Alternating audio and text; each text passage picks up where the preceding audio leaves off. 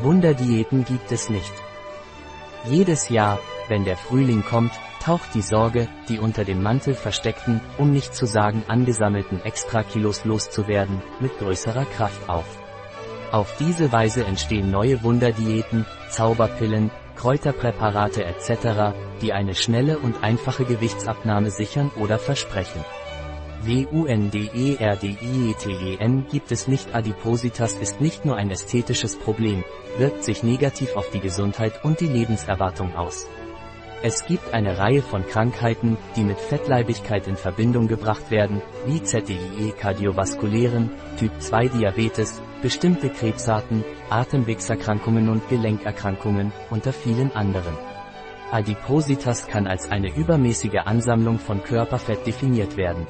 In den meisten Fällen tritt sie als Folge eines Ungleichgewichts zwischen Kalorienaufnahme und Energieverbrauch auf.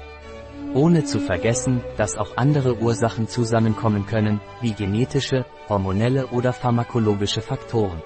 Vorbeugung ist die beste Behandlung. Die beste Behandlung für Fettleibigkeit ist die Vorbeugung. Das heißt, sich nicht erlauben, an Gewicht zuzunehmen.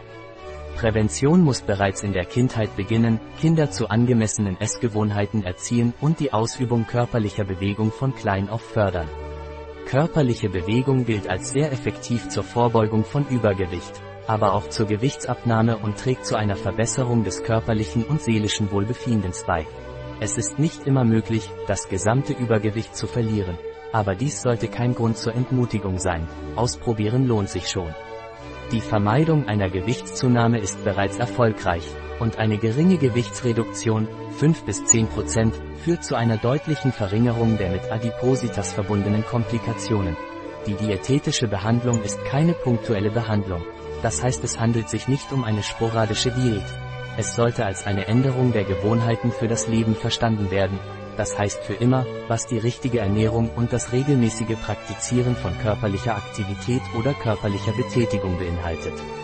Der Verzicht auf die neue Art der ausgewogenen Ernährung impliziert im Laufe der Zeit die Wiederherstellung der verlorenen Kilos. Tipps vermeiden Sie sehr restriktive Diäten und solche, die schnelle Verluste versprechen. Langsam aber sicher abnehmen. Lassen Sie keine Mahlzeiten aus. Abnehmen ist ebenso wichtig wie abnehmen, Kilo abnehmen und wieder aufbauen, bekannt als Jojo-Effekt, ist nicht gesundheitsfördernd, das Abnehmen vieler Kilos in kurzer Zeit ist nicht ratsam, da dies einen Verlust an Muskelmasse bedeutet, der eine spätere Gewichtszunahme begünstigt. Gewicht zu verlieren und es zu kontrollieren impliziert eine Änderung des Lebensstils. Wir müssen die Trenddiäten vergessen, die um uns herum zirkulieren, die Artischockendiät, die Suppe, den Knoblauch, die Künstler, die Astronauten, den tausendunteinen Unsinn, und uns daran erinnern. Es ist wichtig, immer einen Fachmann zu konsultieren.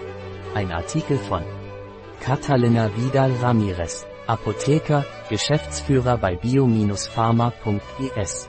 Die in diesem Artikel enthaltenen Informationen ersetzen in keiner Weise den Rat eines Arztes.